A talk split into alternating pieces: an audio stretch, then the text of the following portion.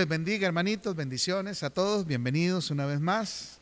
Iglesia Efesios 4:23 en Pavas y a todos los hermanos también que nos van a estar viendo por eh, las redes sociales. Un saludo muy especial para todos. Les saluda el pastor Germán acá en Pavas, San José de Costa Rica y todos los domingos estamos a partir de las 10 de la mañana, aunque la prédica pues sale los días lunes y este, ahí estamos siempre para eh, poder ayudar en lo que esté a nuestro alcance, consejo, alguna duda en la palabra del Señor, en fin, en todo lo que tiene que ver con este, eh, las cosas del Señor, hermano.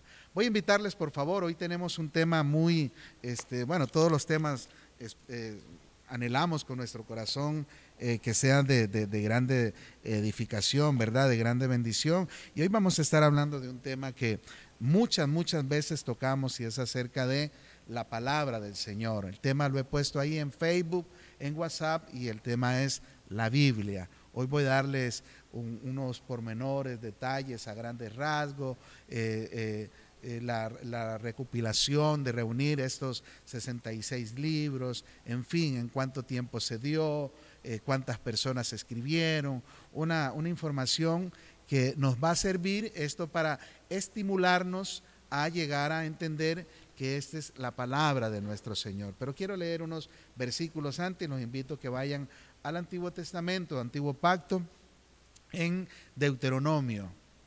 Deuteronomio, que forma parte de lo que conocemos como el Pentateuco, como conocemos este, eh, la Torá o los libros de la ley. Entonces vamos a estar en Deuteronomio, capítulo número 6. Deuteronomio capítulo número 6, se pone sobre sus pies cuando lo tenga para leer unos cuantos versículos. Del versículo 4 en adelante vamos a estar eh, leyendo. Amén.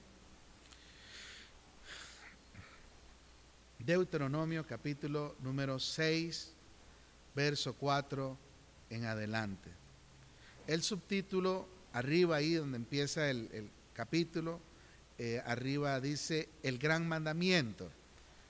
Originalmente pues esto no se conocía, sino fue hasta eh, muchos años después, ya, eh, qué sé yo, antes de, lo que conocemos como la era cristiana, un grupo de, hombres ahí, eruditos, escribas, se dieron a la tarea de, ponerle capítulos y, y versículos este, entonces, por eso es que tenemos estas divisiones y esos encabezados ahí. No así para, para, digamos, el caso de los judíos, ellos tienen una lectura continua sin estas separaciones, pero que para nosotros todavía nos facilita mucho más la comprensión. Entonces leemos ahí Deuteronomio capítulo 6, versículo 4 y leemos en el nombre de nuestro Señor. Oye Israel, vamos a hacerlo más personal. Oye Germán Oye, Manuel de Jesús. Oye, Alan. Oye, Margarita. Oye, Max. Oye, Erling. Oye, Aglietti. Lo personal, lo personificamos. Jehová nuestro Dios. Jehová uno es. Y amarás a Jehová tu Dios de todo tu corazón y de toda tu alma y con todas tus fuerzas. Y estas palabras que yo te mando hoy estarán sobre tu corazón. Acuérdese que cuando decimos corazón, estamos hablando en nuestra mente. En el corazoncito, en el músculo, no podemos guardar la palabra si no es en nuestra mente. Versículo 7. Aparte de nosotros en lo personal, el versículo 7 dice, y las repetirás a tus hijos y hablarás de ellas estando en tu casa y andando por el camino y antes de acostarte o al acostarte y también cuando te levantes y las atarás como una señal en tu mano y estarán como frontales entre tus ojos y las escribirás en los postes de tu casa y en tus puertas. Papito, te damos gracias, Señor, por darnos la oportunidad, Señor, de, recibir el consejo de tu palabra, Señor. Gracias, Señor. Gracias. Que este, este sea un tiempo lindo, precioso, en el cual adquiramos un poquito más de conocimiento y también de compromiso, Señor. Gracias por cada uno de los que hoy vamos a recibir el consejo de tu palabra. En el nombre de Jesús, Señor. Muchas gracias, Padre. Amén. Amén. Pueden sentarse, hermanitos, hermanas, y usted que nos ve por la internet, este, vamos a estar compartiendo acerca de la Biblia, la palabra del Señor. Todo, todo cristiano, cristiana, debemos de considerar, por ejemplo, les pongo este ejemplo, nuestros hijos, hablando de estudio, nuestros hijos en las diferentes áreas, incluso desde kinder, se les manda libros que para colorear, para que ellos vayan conociendo los colores, cuando ya van a la escuela, para que aprendan eh, a escribir en mano escrita, para tener un, cuaderno de dictado, para tener eh, eh, cuadernos con diferentes dibujos, para empezar a, diferenciar. Después cuando ya vamos avanzando un poquito, ya nos mandan libros de textos, qué sé yo, sea matemáticas, estudios sociales, ciencias, y, que obviamente todos tienen su referencia y cuando ya se entra al colegio con 13, 14 materias y cada materia tiene su libro y cuanto más cuando se llega a la universidad, son libros ya un poco más gruesos, eh, más este, eh, profundos, más eh, complicaditos, en fin, pero todo es una guía. Y también cuando se va a sacar la licencia de conducir, hay un manual para el conductor de poder presentar el examen teórico que nos hace candidato para hacer la prueba práctica de manejo y llegar a obtener nuestro carnet de licencia para poder conducir. Entonces, el ejemplo que les pongo es que en todo lo que nosotros queremos prepararnos y obviamente estar preparados para poder desempeñar un cargo, una profesión, en todas las áreas que usted quiera servir, usted tiene que prepararse. La persona que no se prepara, obviamente que va a estar ligado a trabajos un poco más pesados. Y no es que sea deshonroso el trabajo pesado, porque siempre va a haber trabajos un poco más fuertes, más difíciles. No es lo mismo estar en una oficina con su computadora que estar volando machete a mediodía. No es deshonroso, necesitamos los agricultores, los que chapean, los que siembran, en fin, los que están con los animalitos, que crían las vaquitas y, todo lo que el ser humano necesita para poder. Entonces, pero obviamente cuando una persona quiere este, permítanme usar este, este, este término, cuando quiere llevar un poco más suave, de no, de no ejercer un trabajo pesado, qué sé yo, como, como albañilería, pongamos ese ejemplo, o la agricultura, que es bastante pesadita. Entonces, el que no quiere hacerlo, pues obviamente va a tener que gastar horas de estudio, horas de dedicación para poder llegar a obtener el título de su carrera o su profesión que quisiera ejercer.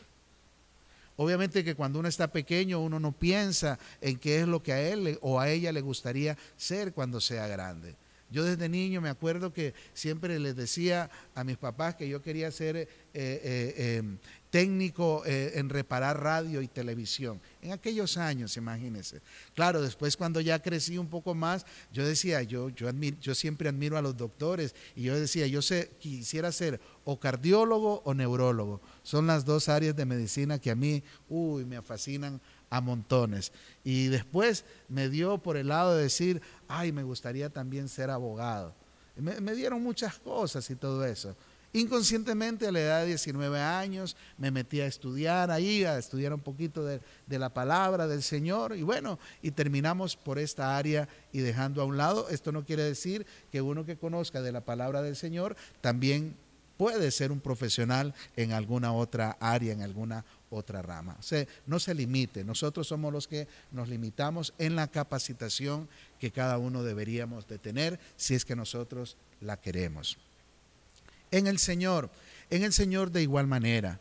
Eh, eh, en, en, relación, perdón, a lo que es la palabra del Señor, cada uno de nosotros somos los que ponemos nuestros límites.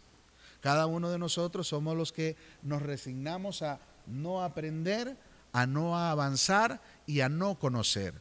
Acuérdense del principio que la ignorancia no te justifica ni te bendice tampoco. La ignorancia es algo que cada uno de nosotros escogemos. ¿Qué es la ignorancia? La ignorancia es ser desconocedor de un tema en sí, de algo en sí. Por ejemplo, a mí me gusta la, neurología, pero soy un ignorante, no sé nada. Sí, yo leo y me gusta ver tantas cosas, pero no es lo mismo ejercer, en este caso, la profesión de un neurólogo, igual de un cardiólogo, perdón. Me fascina, pero soy un ignorante porque no, no conozco. Soy un ignorante de la computación, apenas sé poner y mandar un correo y no sé si los mando hasta bien. Pero eso es una decisión. Ahora, ahí está la computadora, yo puedo perfeccionarme cada día más. Yo puedo aprender cada día más, pero es una decisión de cada uno de nosotros. En relación a la palabra del Señor, hermanitos, y usted que nos ve, es una decisión también de nosotros. Entonces, permítame darle algunas eh, sugerencias, algunos aportes que lo animen a usted para no quedarse con un poquito de la palabra del Señor, sino más bien a despertar en nosotros y a confiar también que esta es la palabra de nuestro Señor. Así como Elina manda de que hay que estudiar un libro para sacar licencia, el Señor nos dejó este libro por excelencia para que nos vaya bien en nuestro estilo de vida mientras estamos aquí en lo temporal, pero que también nos prepara para ir a una eternidad con el Señor. Imagínense, aquí está el bien suyo y el bien mío. Aquí está donde usted y yo queremos ir a pasar nuestra eternidad. Porque una vez que nosotros nos morimos, ya no hay misa, ni culto, ni indulgencias, ni pactos, no hay nada. Ahorita en vida es cuando nosotros debemos de decidir a dónde queremos ir a pasar nuestra eternidad. Todo lo que sabemos de nuestra existencia entrando en materia se origina desde otra dimensión.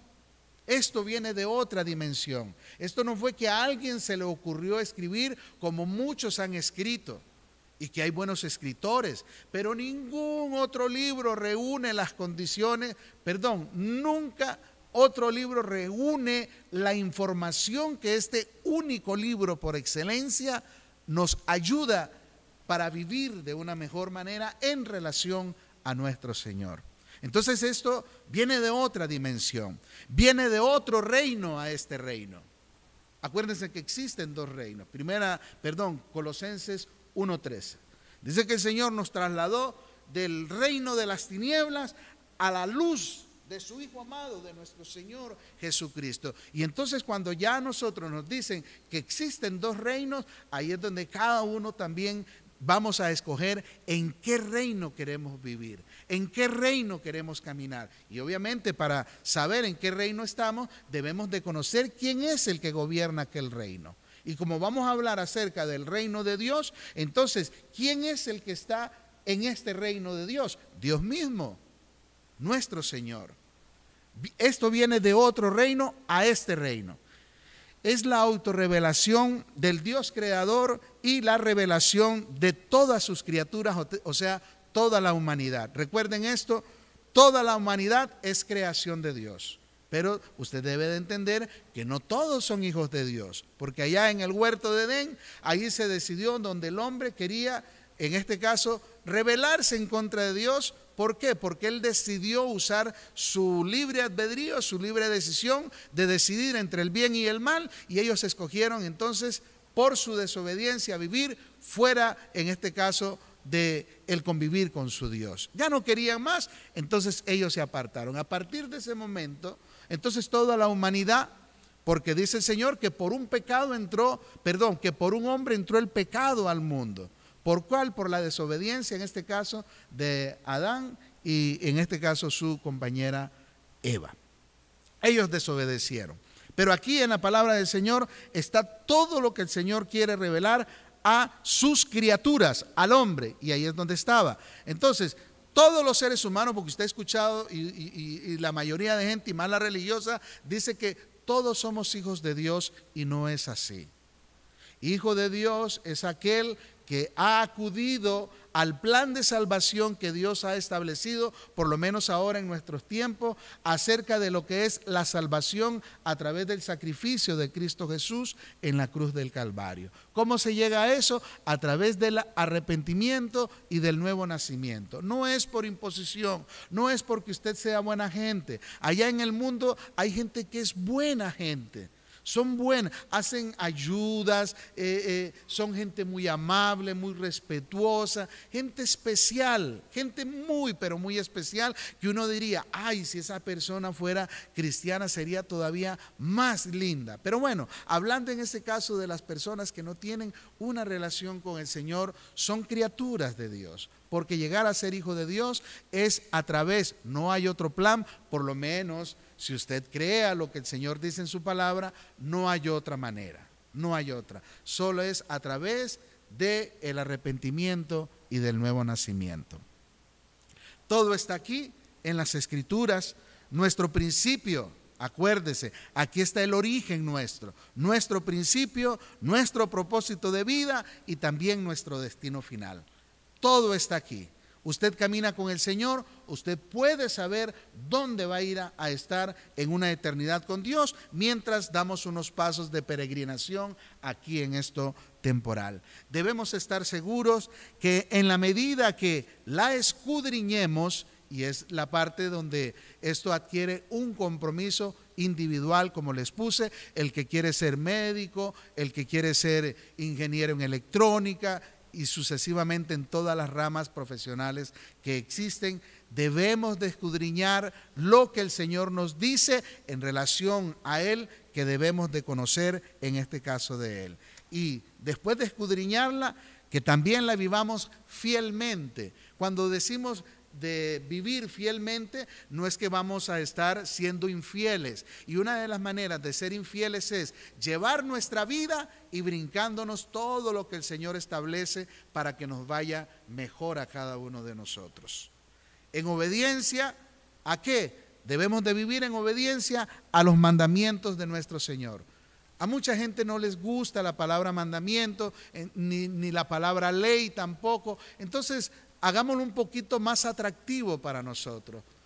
Que aquí vamos a encontrar las buenas intenciones que Dios tiene para que nos vaya mejor a nosotros los consejos que Dios tiene para cada uno de nosotros para que nos vaya bien.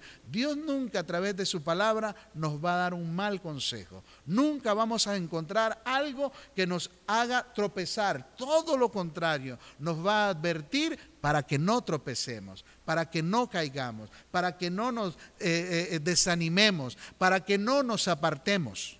Todo lo vamos a encontrar aquí en la palabra de Dios. Esta revelación nos protegerá, nos mostrará el camino, la verdad y el estilo de vida que necesitamos vivir para alcanzar el propósito para el cual Dios nos creó.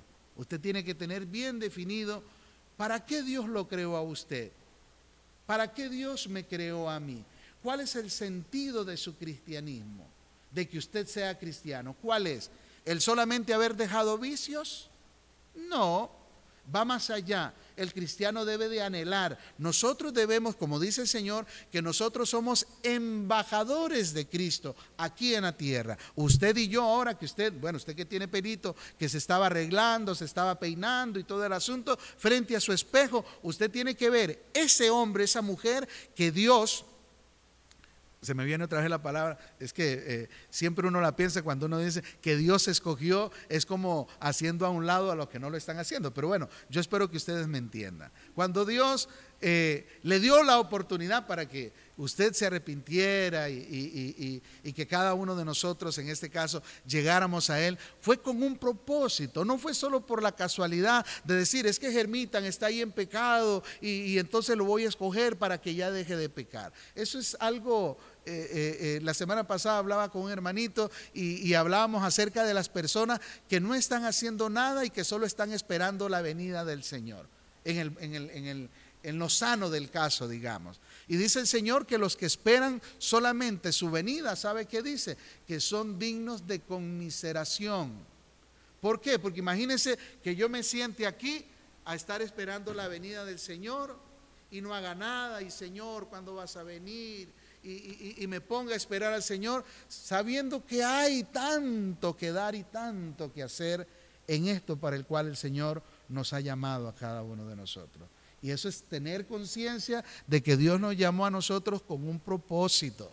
Usted no está aquí solo porque usted quiere tener una buena familia o porque no quiere estar en vicios. Usted está aquí porque este es un lugar de entrenamiento donde usted se prepara, se capacita para llegar, en este caso, a devolver un poquito de lo mucho que Dios nos ha dado a cada uno de nosotros. Entonces, tenemos un compromiso. Y eso lo vamos a entender en la medida que nosotros entendamos que todos fuimos creados con un propósito con un propósito. Lo revelado en las escrituras debe de iluminar la senda de la fe y la razón. ¿Cuál es el fin de nuestra fe? Bueno, lastimosamente esta palabra fe se ha mal conjugado de que la fe ahora es para bienes materiales. Yo tengo fe que voy a tener esto, tengo fe que voy a tener lo otro, y, la fe se basa solamente de, eh, de vivir en este sistema lleno de lo que sea, de abundancia, de que sobre lo que sea. Pero el fin realmente del cual el Señor quiere que nuestra fe esté fundamentada, obviamente tiene que ser en la palabra y el fin de nuestra fe, siempre el principal objetivo debe de ser para nuestra salvación nuestra salvación. En esto temporal, ¿cuánto tiempo nos queda? No sé, mucho, poquito, no sé cuánto tiempo nos queda. Pero lo importante es que el tiempo que nos quede todavía, yo diría a mis 53 años casi, este, eh, ya me queda todavía mucho tiempo. ¿Cuánto? No sé, no sé. Pero el tiempo que nosotros todavía tenemos, qué lindo sería que lo invirtamos y lo vivamos y, vivamos agradecidos con lo que Dios ha hecho con nuestra vida, pero tener siempre ese, ese, ese blanco, e, e, e, ese apuntar al blanco de saber que el día que cierre mis ojitos y que cuando los abramos allá en eternidad vamos a poder ver el rostro de nuestro Señor. El principio de todo se revela en las escrituras. Aquí está todo, hermanos. Cuando hablamos que todo se inicia, se, comienza acá, es que nosotros no, no deberíamos de darle cabida a otros pensares, a otras eh, maneras de pensar de filósofos, de gente que se le ha ocurrido a, escribir tantos libros y comentar tantas cosas de sus experiencias personales y que lamentable y tristemente después quieren doctrinar a las iglesias. No, la mejor doctrina que toda todo creyente, toda oveja iba a decir, bueno, ya lo dije, toda oveja puede recibir es el consejo sano de la palabra del Señor, que no se salga del parámetro de lo que Dios nos ha dejado a cada uno de nosotros. Me imagino que los maestros eh, no se pueden salir, aunque aportan conocimientos y maneras para facilitar el estudio de los alumnos, pero ellos no pueden salirse del manual que se les ha dado para que enseñen las materias a los muchachos en las diferentes aulas. De igual manera, Dios nos ha dejado a los que enseñamos o predicamos que la mejor y mayor instrucción que podemos dar está aquí en la palabra del Señor. Fuera de aquí, ya el asunto nos está comprometiendo. Nada es más importante para nuestro proceso de identidad cristiana. Usted tiene una cédula, yo tengo una también. Cuando yo me nacionalicé, me dieron una cédula que me hace costarricense y a partir de ese momento, entonces me presento y tengo mi pasaporte como costarricense y donde quiera que vaya, mi identidad es de costarricense. De igual manera, la identidad nuestra como cristianos está aquí en la palabra del Señor. Aquí es donde nosotros nos vamos a dar la identidad de cada uno de lo que cada uno de nosotros somos.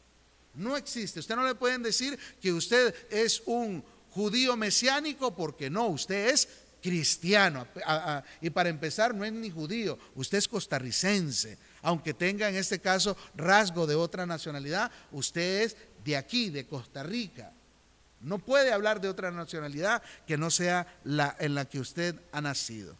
Nada es más importante que nuestro proceso de identidad cristiana y que el mandamiento de Juan 5:39, que es escudriñen las escrituras, porque a vosotros os parece que ellas son las que dan testimonio de mí, las que hablan de mí. Juan 5:39 debe ser un derrotero para cada uno de nosotros. Es un trabajo tan personal que nadie puede hacerlo por usted. Es un privilegio como también es un derecho y también una obligación. Esto es un derecho de los beneficios que usted puede tener en el Señor, pero que también le compromete. Usted tiene una obligación porque en el Señor todo está condicionado. Todo en el Señor está condicionado. Cuando le dijo a aquella mujer que iba a ser apedreada, el Señor lo primero que le dijo, yo no te condeno, vete. ¿Y qué más le dijo? No peques más.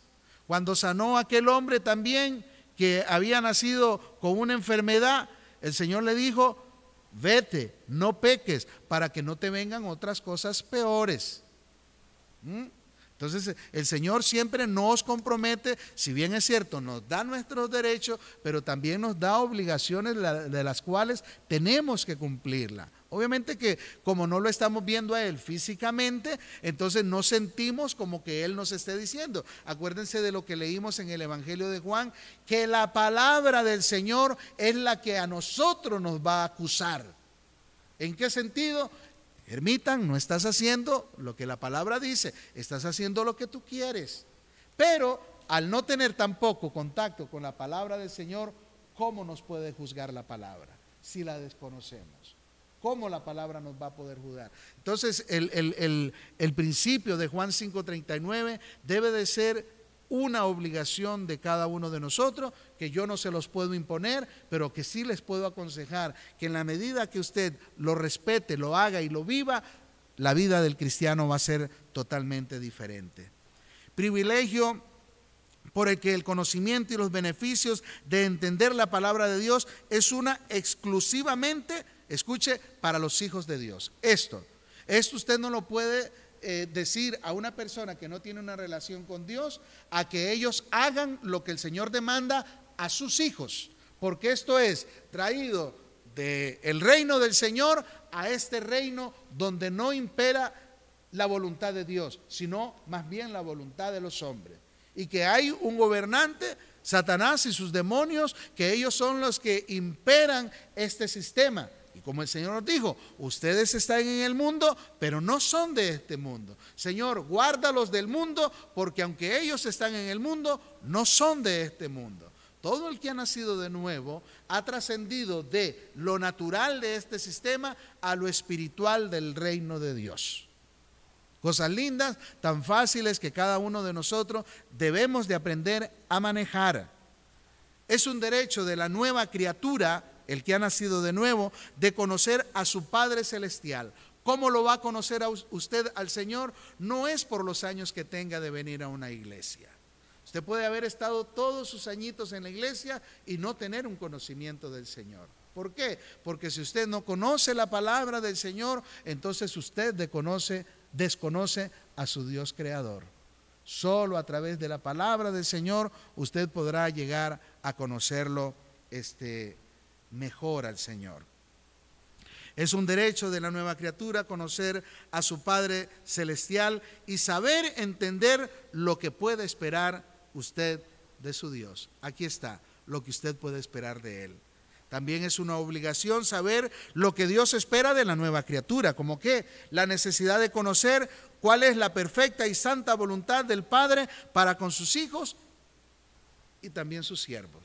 Dos cosas totalmente diferentes sus hijos, porque necesitamos saber cuáles son nuestras obligaciones y aún cuánto mayor para los que decimos que somos siervos del Señor. Por cierto, si usted es uno de ellos, entonces usted sabe la obligación en la que estamos de encaminar de la mejor manera a el rebaño del Señor. ¿Quiere que Dios le hable? A ver, no voy a decir levanten la mano, pero si usted quiere que Dios le hable, que lo guíe, quiere conocerlo, amarle, servirle y adorarle, bueno, eh, deje que Dios entonces le hable, que le hable, que lo guíe, que le revele y todo eso va a ser a través de su palabra. Usted quiere que Dios le hable, aquí el Señor le va a hablar. Germitan, mira que te mando que te esfuerces, que seas valiente, no temas ni desmayes. Ah, entonces tengo que ser esforzado y valiente. Ah, ok, esa es mi obligación. ¿Y cuál sería mi derecho, Señor? Por ser esforzado y valiente, estaré contigo todos los días. Pero para que Él esté conmigo todos los días, entonces yo tengo que esforzarme y ser valiente.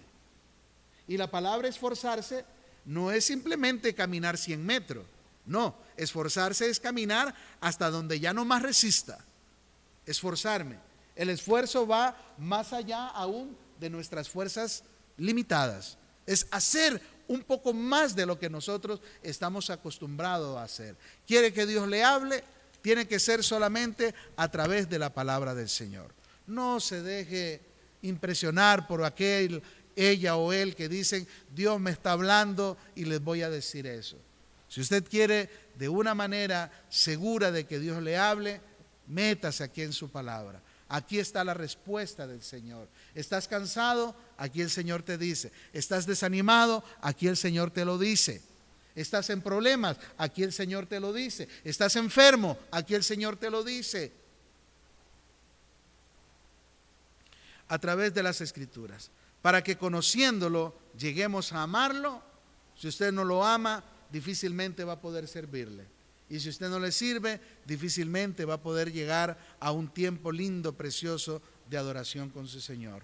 La Biblia es una traducción, escuche, del griego que significa libros y que viene también de la palabra biblioteca. Se le llama Sagradas Escrituras porque trata de asuntos sagrados del Dios creador. También se le conoce como la palabra de Dios, ya que el origen de la Biblia está en Dios mismo. Por eso se conoce como la palabra del Señor. Que así no se expresa su voluntad, la voluntad de nuestro Señor. Otros la llaman el libro de la revelación, ya que su origen radica en la autorrevelación del Dios creador. Y quienes somos, y, perdón, ¿y quiénes somos nosotros? Bueno, hablándonos acerca de la revelación del Señor, Él nos revela a cada uno de dónde venimos nosotros y cuál es nuestro principal objetivo. Él nos ha revelado nuestro origen, nuestro propósito de vida y nuestro destino final, que lo hemos escuchado muchas, muchas veces, pero que eh, esperamos, anhelamos que en la medida que nos metamos a la palabra del Señor lo, lo entendamos mucho mejor. Las Sagradas Escrituras, la Biblia, se divide en dos grandes partes que ustedes ya las conocen en el Antiguo Testamento o Antiguo Pacto y el Nuevo Testamento, el Antiguo compuesto por 39 libros y el Nuevo que conocemos con 27 libros, que lamentable y tristemente mucha gente ni siquiera los conoce, cuanto más cuando se les dice busquen Abdías, Sofonías, Miqueas, de los que la gente menos conoce. ¿Qué sé yo dónde está Sofonías? o dónde está Joel, o dónde está Jonás. Conocemos los más populares, pero qué importante es también tener esa agilidad en nuestras manitas de poder manejar. ¿Por qué? Porque estos aparatitos, imagínense, aquí usted puede tener enciclopedia, las traducciones de Biblia que usted quiere y todo lo que usted quiere tener lo puede tener en un aparato de esto que lamentable y tristemente bueno, a los que les dan un buen uso de aprovechamiento ha sido y será una buena herramienta, pero que lamentable y tristemente ha también traído mucha vagancia, mucha vagancia a la gente que es flojita para meterse al estudio de la palabra del Señor. No hay amenes, pero así es. La Biblia expone su triste, eh, perdón, me, quedé en la parte de las dos partes del Antiguo Pacto y, y, del Nuevo Testamento, perdón, Testamento que se compone. En las revelaciones, o sea, en la palabra del Señor, en el Antiguo Testamento, encontramos la narración del génesis de todo lo visible y lo invisible, o sea, el principio, lo perfecto de su creación, la aparición del pecado del hombre, de lo que les hablaba en Génesis, y sus consecuencias, las consecuencias que tuvieron allá en el huerto del Edén. Se nos narra acerca del diluvio universal, que mucha gente no lo cree, y los pactos que Dios hizo con sus patriarcas, sus patriarcas, y su relación con su pueblo escogido y sus profetas. Expone su triste historia de amor con el pueblo que él escogió, como si tuviésemos que recordárselo, ¿verdad? Que como se nos ha enseñado que el hecho de, haber escogido a un pueblo eh, como era el pueblo de Israel eh, pudo haber sido uno de los peores negocios que el Señor hizo, pero él no, no confiaba en lo que su pueblo podía hacer, sino más bien en lo que él podía hacer a través de su pueblo el pueblo que él escogió y que se caracterizó, ¿cómo se caracterizó el pueblo del Señor escogido por él? Se, eh, se caracterizó por su infidelidad, su idolatría y su dura cerviz, que viene a ser un pueblo indómito o indomable, un pueblo obstinado, un pueblo terco, hablando del pueblo de Israel, y que tiene también mucho parecido al pueblo cristiano. ¿Quién fue el que escribió la Biblia? ¿Ha escuchado usted las opiniones de mucha gente que dice es que yo no creo en la Biblia porque la escribieron hombres? Pero no hay un fundamento. Si bien es cierto, ahorita lo vamos a ver, que el Señor usó aproximadamente a 40 personas, 40 hombres, para escribir, que escribieran inspirados por Él, pero que ninguno de ellos careció obviamente de una íntima relación con su Dios que los inspira. La Biblia y tal como la conocemos fue recopilada por primera vez en la historia en el siglo tercero. Esto es importante, no lo va a hacer más santo ni lo va a salvar, pero por lo menos que usted tenga una idea cuándo fue que se comenzaron a, este, a, a juntar los libros de la Biblia en primera parte de lo que conocemos como el Antiguo Testamento. Esto se dio en el siglo tercero antes de Cristo, en lo que conocemos en la época oscura entre Malaquías y, el Evangelio de, Mateo. Se dio esto, este, y que se escogió a 70 sabios judíos que fueron invitados por el rey Ptolomeo II eh, y que se le llamó a esa reunión en la reunión donde salió la famosa Septuaginta que fue la compilación, Septuaginta, porque fueron 70 los que se reunieron y que fue la compilación de lo que conocemos como el Antiguo Testamento, para que ya se tuviera recopilado lo que era en este caso eso. Eh, y esto se dio en Alejandría, en Egipto, para aportar a la famosa biblioteca la historia del pueblo de Israel, lo que hoy llamamos nosotros como el Antiguo este, Testamento.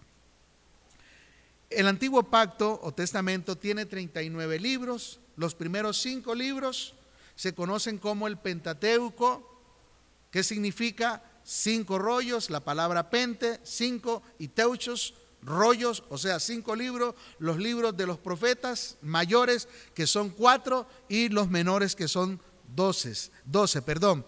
Cuando hablamos de profetas mayores y menores, no quiere decir que uno sea más importante que el otro.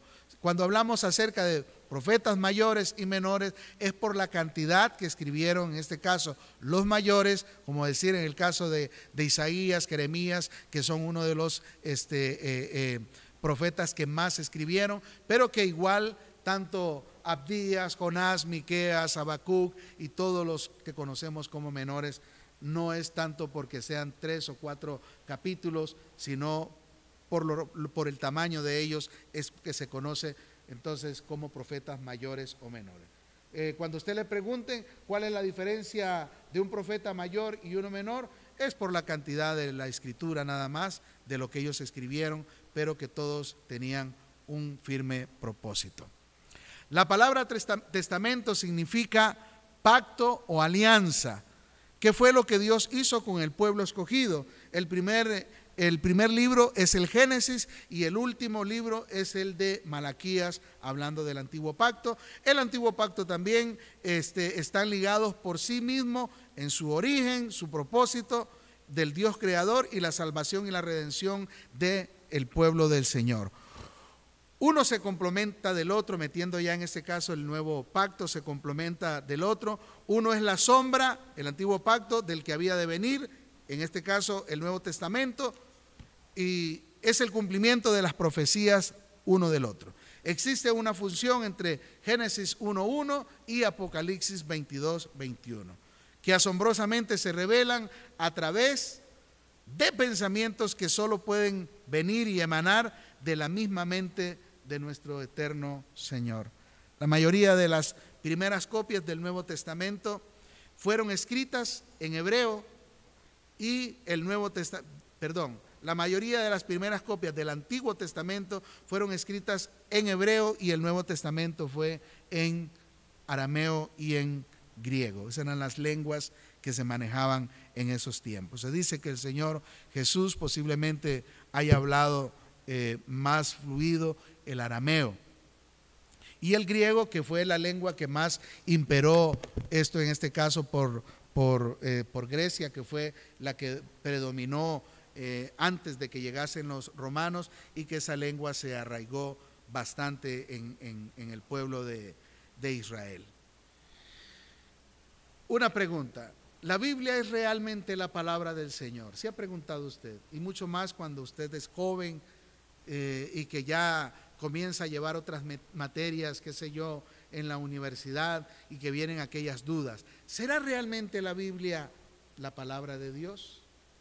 ¿Será realmente? Tenemos esa firme convicción de que sí es. Ahora, si usted dice que sí, ¿en qué se fundamenta? Si a usted le pregunta, bueno, ¿cuál es su fundamento para decir que la Biblia es realmente la palabra de Dios? Unas pequeñas eh, consejos.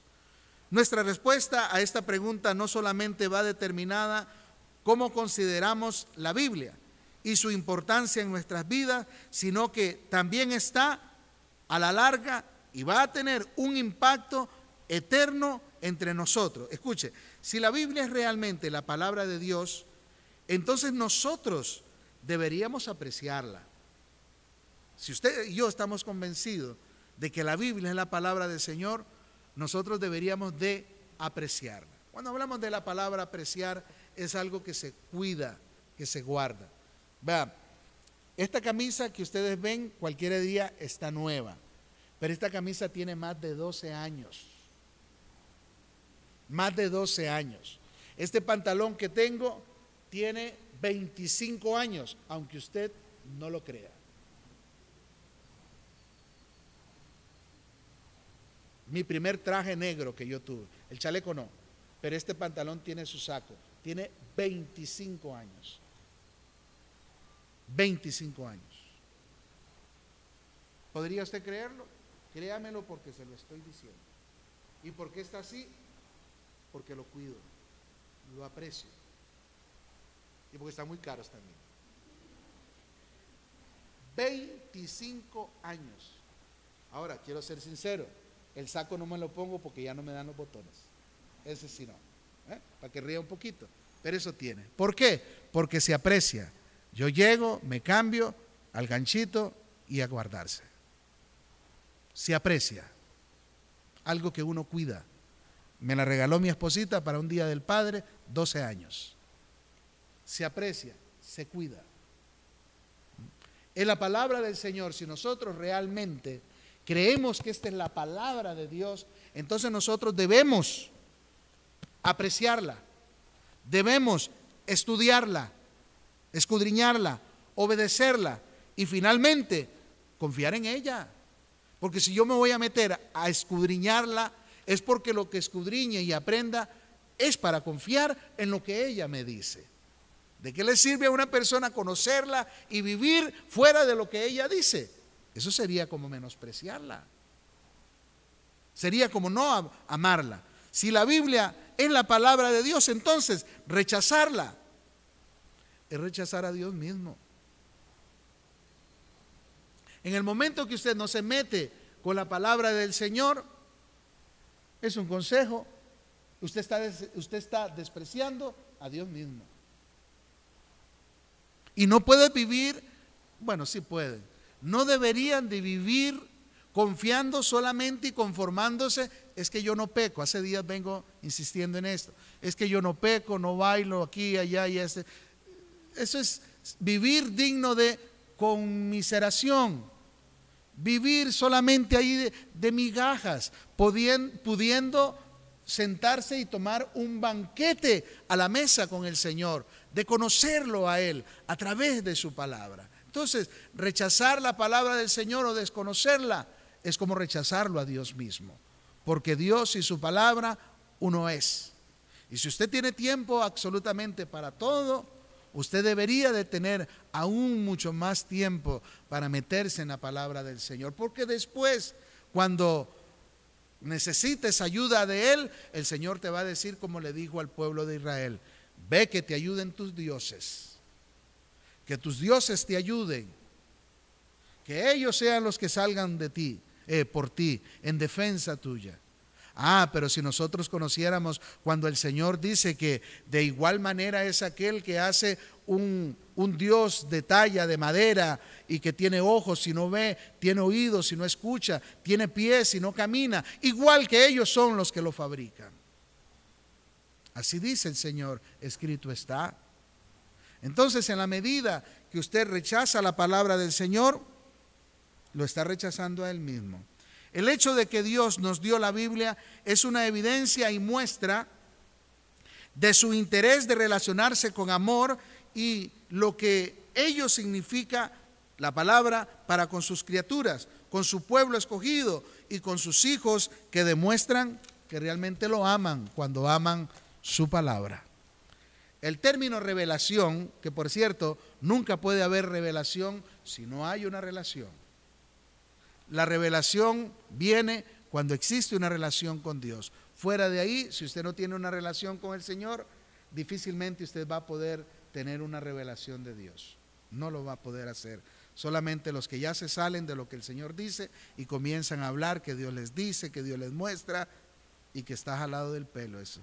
Eh, cuesta más tratar de explicar eso a que lo que el Señor nos enseña. Revelación simplemente significa que Dios comunicó a la humanidad cómo es Él. Es una revelación.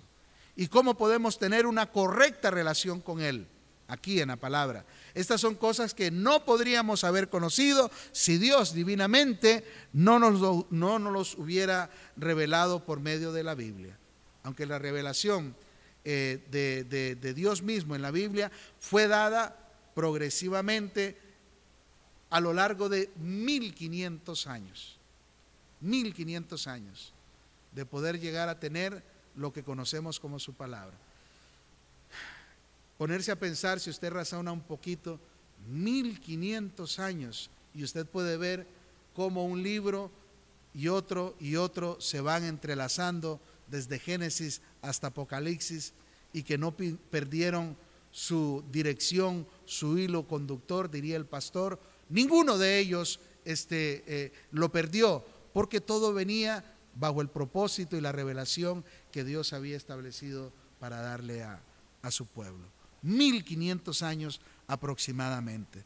Siempre ha contenido todo lo que el hombre ha necesitado para conocer acerca de Dios, a fin de tener una correcta relación con Él, porque hay relaciones que no son correctas. La pregunta que debemos hacernos es, ¿cómo podemos saber que la Biblia es la palabra de Dios y no solamente un buen libro religioso. ¿Qué es lo excepcional acerca de la Biblia?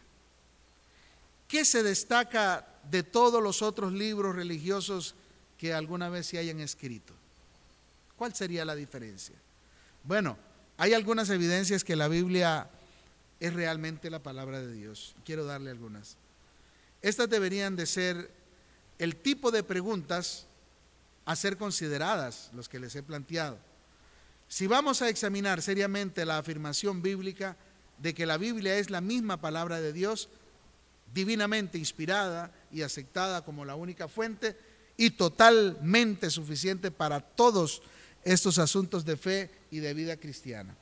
No puede haber duda acerca del hecho de que la Biblia afirma ser la misma palabra de Dios. No puede haber. Ahora, esto, como les decía, no lo podríamos entender nosotros si todavía no estamos en su reino. Jamás pretenda usted que un hombre o una mujer que no tiene una relación con Dios entienda lo que Dios le ha revelado a usted. Porque si usted le habla a alguien acerca de su, su, tradición religiosa y usted le va a venir con argumentos bíblicos, usted lo que va a hacer es caerle mal a esas personas. ¿Por qué? Porque sus argumentos están eh, afirmados en tradiciones, en eh, culturas y en religiosidades. Por ejemplo, ahorita tocarles de que hoy es el, domingo de, de, ramos, como llaman, y hablar en contra de eso, es ir no en contra de la Biblia, porque la Biblia no enseña eso, pero es ir en contra de todo un sistema religioso, que para ellos lo que más importa es hacer una cruz y pegarla en la puerta. ¿Enseña eso la palabra? No lo enseña. ¿Lo cree eso la gente? Sí lo creen. ¿Por qué? Porque ha sido una cultura, una tradición que se ha manejado por siglos. Y que nosotros vengamos ahora a contradecir lo que se ha manejado con siglos, eh, perdón, por siglos, solamente el Espíritu Santo de Dios puede redarguir a esas personas para que lleguen a aceptar lo que realmente el Señor quiere que la gente sepa acerca de Él. Fuera de ahí eh, te vas a desgastar. Consejo. Eh, si nosotros creemos realmente que la Biblia es la palabra del Señor, gracias, Servita, y que entonces hay un consejo y avanzo con esto. Pablo, inspirado por el Espíritu Santo de Dios, escribe a un muchacho y le dice, tú que desde la niñez has sabido las escrituras. Ese es un principio que deberíamos de manejar. Cuando hablamos de la niñez podemos manejarlo en dos direcciones. Uno, de un pequeñito que ha sido desde niño instruido en la palabra. Y otro, también podría decir, una persona que aunque sea ya adulta o grande o mayor, mayor de edad, puede llamársele niño cuando apenas se está iniciando en la palabra. Pero en las dos posiciones, de un pequeñito de edad y de uno grande pero recién convertido, este consejo va y le dice, tú que desde la niñez has sabido las escrituras, Compromiso de nosotros, obligación es conocer las escrituras, las cuales te pueden hacer, como dice, sabio, las cuales te pueden hacer sabio, que viene de sabiduría. Te pueden hacer sabio, ¿cuál es el propósito? Para la salvación, por la fe que es en Cristo Jesús. Consejo, escrito está, Toda la escritura es inspirada por Dios. Pero un hombre y una mujer que no tiene una relación con Dios no lo podrá creer. Que si imagínense que los cristianos, sabiendo que esta es la palabra de Dios, confían más en sus tradiciones pastorales que en lo que dice la Biblia, ¿cómo entonces esperamos que la gente que no tiene una relación con Dios pueda entender que esta no es la semana mayor ni la semana santa? Esta es una semana que históricamente se pueden manejar cálculos donde el Señor sufrió su calvario, su sufrimiento para llegar a una cruz. Pero ¿cómo una gente va a estar pensando en el eh, sacrificio de la cruz si hoy por hoy ahorita los hoteles aún en medio de una pandemia están abarrotados, están reventados, no hay campo? No hay campo en los hoteles. ¿Por qué? Porque están en su calvario, están meditando en el sacrificio de la cruz del calvario. No. ¿Cuál semana mayor y cuál semana santa? Semana zángana será. Existe. No hay. Pero la tradición dice que esta es la Semana Santa. ¿A quién se le cree más? ¿A Dios o a la tradición? Bueno, obviamente que el que le cree a la tradición es porque no tiene una, eh, eh, una relación con el Dios de la Biblia. No tiene una relación. Ahora, hago una excepción.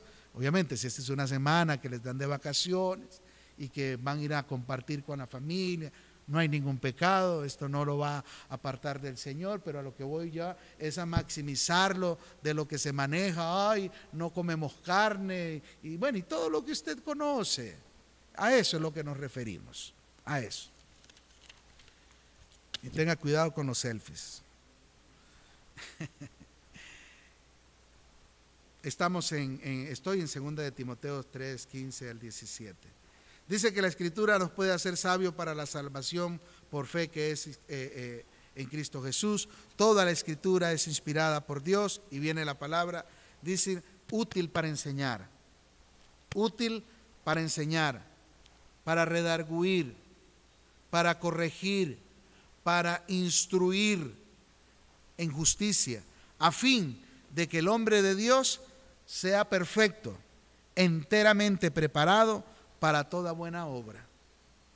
Si, si nosotros nos quedamos en estos tres versículos y los desglosamos y hacemos una sana exégesis, imagínense si la palabra dice, número uno, inspirada por Dios. Yo voy ciegamente a creer y a confiar lo que aquí está. El problema es cuando yo voy a hacer, llamémoslo así, un estudio, voy a sacar un tiempo para hacer un estudio, pero yo vengo con mis argumentos, con mi manera de pensar, que teológicamente eso se llama una eisegesis. Cuando yo le meto a la Biblia mis pensamientos, mis argumentos y quiero obligar a la Biblia que diga las cosas que yo quiero que diga. Una mala praxis, una mala práctica. Y que usted que es predicador y hace esas cosas para manipular al pueblo, usted está en problemas. Tiene muchos problemas. Pero bueno, cuando entonces el Señor me dice que este libro es inspirado por Dios y que es útil para enseñar, redarguir, corregir, instruir, a fin de que el hombre de Dios sea, como dice, perfecto. Pero ha escuchado usted a la mayoría que dice, perfecto solo Dios. Pero la palabra del Señor te va a llevar y te va a llevar por un sendero de capacitarte para que tú tengas todo, todo los requisitos para llegar a ser un hombre y una mujer perfecta en el Señor. Perfección no es que vamos a ser intachables, pero la perfección a la que el Señor se refiere, por lo menos la intencionalidad de Él, es que nos parezcamos a Él. Que no tengamos nada por qué levantarnos al día siguiente de saber que el día anterior actuamos mal y hicimos y dijimos y vimos y oímos cosas que no tuvimos que haber hecho. De saber que usted puede ver a cualquiera de los hermanitos de frente a los ojitos y no tiene nada por el cual esconderse. Todo eso nos capacita la palabra del Señor. Bueno, hasta por aquí, mis hermanos, hay, algo más todavía que compartir que estaremos, si Dios lo permite, la próxima eh, semana. Eh, se van a quedar ahí en suspenso, como dice, ¿verdad?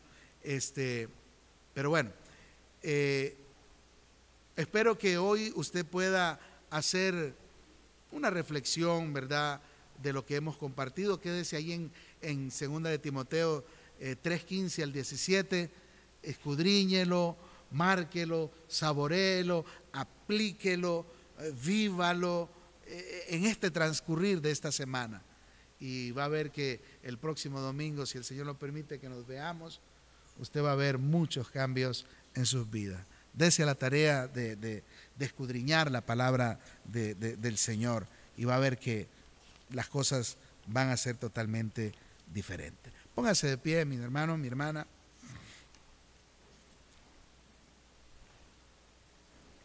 Vamos a darle gracias al Señor por este tiempo que Él nos regala. Eh, ¿Por qué será que a mucha gente le cuesta entender la palabra? ¿Por qué será que a mucha gente no le interesa la palabra? En un sano caso, llamémoslo así, será porque usted no ha tenido la, la, la disciplina de leer. Pero e, eso también está como entredicho, porque yo veo que gente lee muchos mensajes, lee tantas cosas en la compu y en el WhatsApp y todo. Leen y leen y leen de todo. Pero qué raro, ¿verdad? Eh, para la Biblia sí son muy, muy, muy eh, quitaditos. Les da sueño. Hay gente que usa la Biblia para dormirse, ¿saben? Como no tienen sueño, se ponen a leer la Biblia y se duermen rapidito. Sí, es como un calmante, yo no sé, eh, les cierra los ojitos, les causa sueño. Y otros definitivamente no lo hacen. Ahora, habría algo que sí sería eh, triste de, reconocer, tal vez no de reconocerlo, sino de aceptarlo, que es que esa persona esté viviendo todavía en pecado. Y he ahí el desinterés, el desinterés, porque un hombre, una mujer que esté viviendo en pecado, jamás ese viejo hombre o esa vieja criatura va a querer nada con Dios. Acuérdese, ese, la vieja criatura nunca va a querer conocer a Dios. Nunca, nunca. No piense que, que, usted puede adaptar al viejo hombre a que se meta a prácticas que solo puede tenerlo una nueva criatura que ha nacido de nuevo. No, no trate. O sea, no traiga mañas viejas de ese viejo hombre a quererlas adaptar al cristianismo cuando sabe que no ha renunciado todavía a ese estilo de vida. A ese estilo de vida. Bueno, si este fuera el caso suyo, hoy, 28 de, de marzo, ya casi terminando este mes, hoy usted tiene la oportunidad de que haga un alto, como dijo Jeremías, paraos en los caminos y meditad Piense, ¿qué será? ¿Qué es lo que está faltando? ¿Será que todavía la palabra de Dios o Dios mismo no te ha convencido de que Él se revela a través de su palabra? Si este es el caso suyo, yo lo animo, lo invito para que usted hoy pueda entregarle su vida al Señor Jesucristo y que puedas comenzar a tener una relación con Dios para que relacionándote con Él puedas tener una revelación de Él. Ahí donde usted está, si usted sabe que hoy llegó en pecado, usted que nos está viendo, ahí donde está puede decirle, Señor Jesús, yo soy esa persona. Yo soy esa persona. Reconozco que no estoy viviendo en ti, Señor. He aparentado, He hasta tenido la buena intención, pero sé que no lo he hecho sinceramente, Señor. Por eso hoy quiero pedirte, Señor, que me perdones. Perdóname, Señor. Me arrepiento, Señor. Me siento mal así porque Ay, Señor, no estoy en nada. Sé que existe un Dios, sé que usted es real, pero no te he podido experimentar realmente en mi vida porque he sido inconstante, doble ánimo, no me esfuerzo, no hago nada de lo que una y otra vez he escuchado de tu palabra. Y digo escuchado porque para leer y escudriñar igual, no lo hago, no lo hago. Ya no más, Señor, ya no quiero vivir así en, esta, en este cristianismo precario, y no porque el cristianismo sea así, sino porque yo lo he hecho así, lo he hecho así. Ya no quiero vivir así, Señor.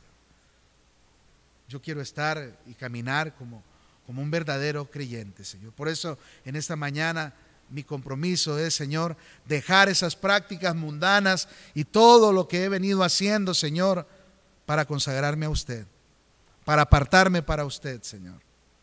Y comenzar a hacer de todos los consejos que escucho domingo tras domingo día tras día, comenzar a hacerlos real en mi vida, Señor. Por eso te he pedido que me perdones y que me arrepiento y que a partir de hoy quiero caminar como un verdadero cristiano, Señor como una verdadera cristiana. Gracias, Señor, por perdonarme. Gracias, Señor, que tu Santo Espíritu pueda venir a mi vida y que Él me pueda guiar, que Él me pueda encaminar hacia dónde me dirijo ahora, hacia lo que voy a hacer ahora y dejar la ambigüedad, Señor, dejar la pereza, dejar el conformismo y todas aquellas prácticas que no me han beneficiado en nada, Señor. Muchas gracias, Señor, por darme esta hermosa oportunidad en Cristo Jesús. Amén. Gracias, Señor. Amén.